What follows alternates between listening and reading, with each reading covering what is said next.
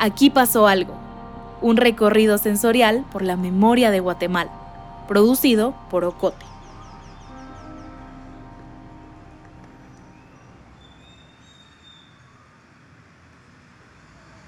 Al fondo del Parque San Sebastián, sobre la sexta avenida, entre la segunda y la tercera calle de la zona 1 de la ciudad de Guatemala, está la iglesia de San Sebastián.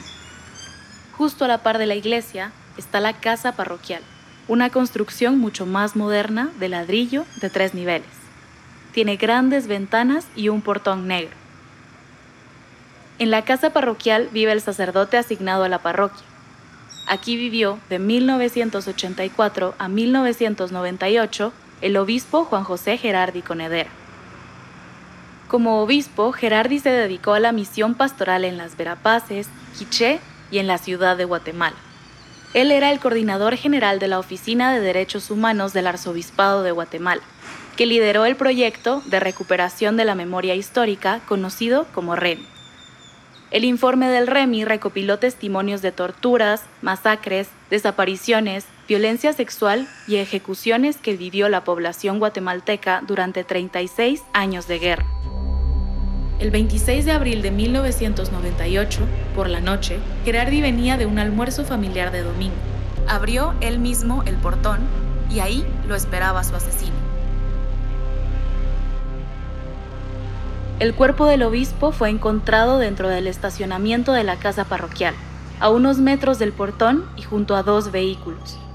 Tenía el rostro desfigurado, las piernas y brazos cruzados. Esa madrugada de 1998, a este lugar llegó Fernando Penados Betancourt, sobrino del arzobispo Próspero Penados.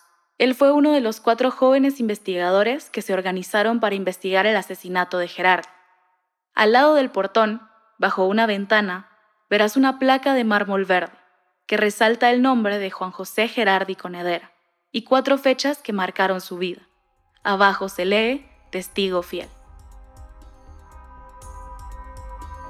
24 de abril de 1998 pues se presenta el proyecto de recuperación de la memoria histórica, donde participaron muchas, muchos animadores de la palabra, sacerdotes, religiosos, religiosas, varios obispos, en la cual pues lo que se pretendía era eh, en, en una primera instancia poder dar o generar espacio a la población para que pudiera hablar para que pudiera contar qué fue lo que había pasado en sus comunidades, para que pudiera contar sobre sus seres queridos que perdieron o que los desaparecieron o que los vieron cómo los, cómo los ejecutaban extrajudicialmente.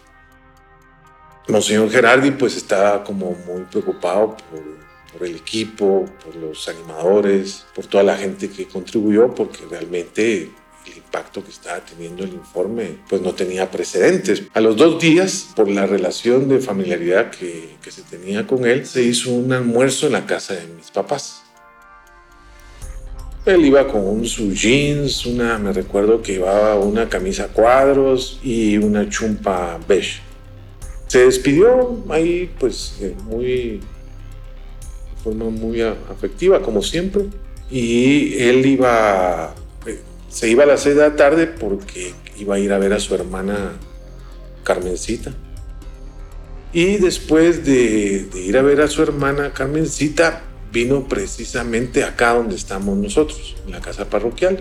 Entró su vehículo y lo que se estima es que entre 10 y 10 y media fue ejecutado extrajudicialmente.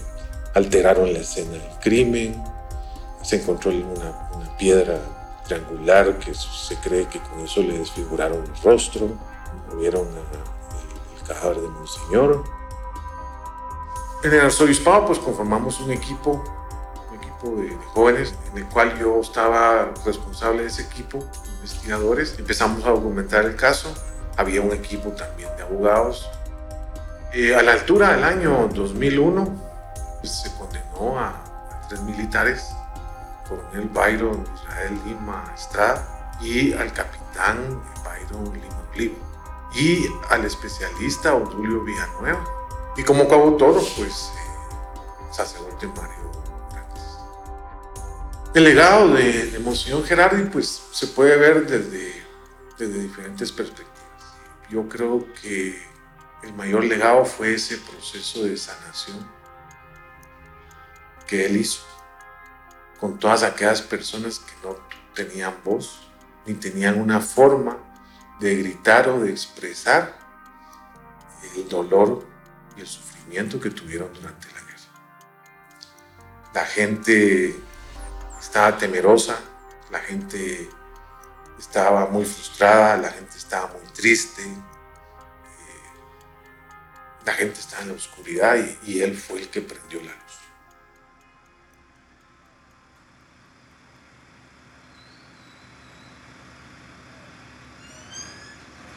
¿Quieres escuchar lo que pasó en otros lugares?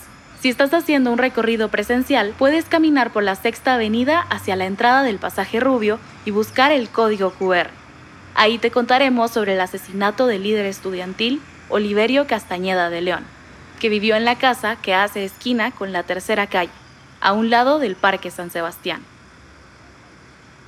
Si haces el recorrido digital, puedes escuchar las demás cápsulas en agenciaocote.com o en tu plataforma de audio favorita.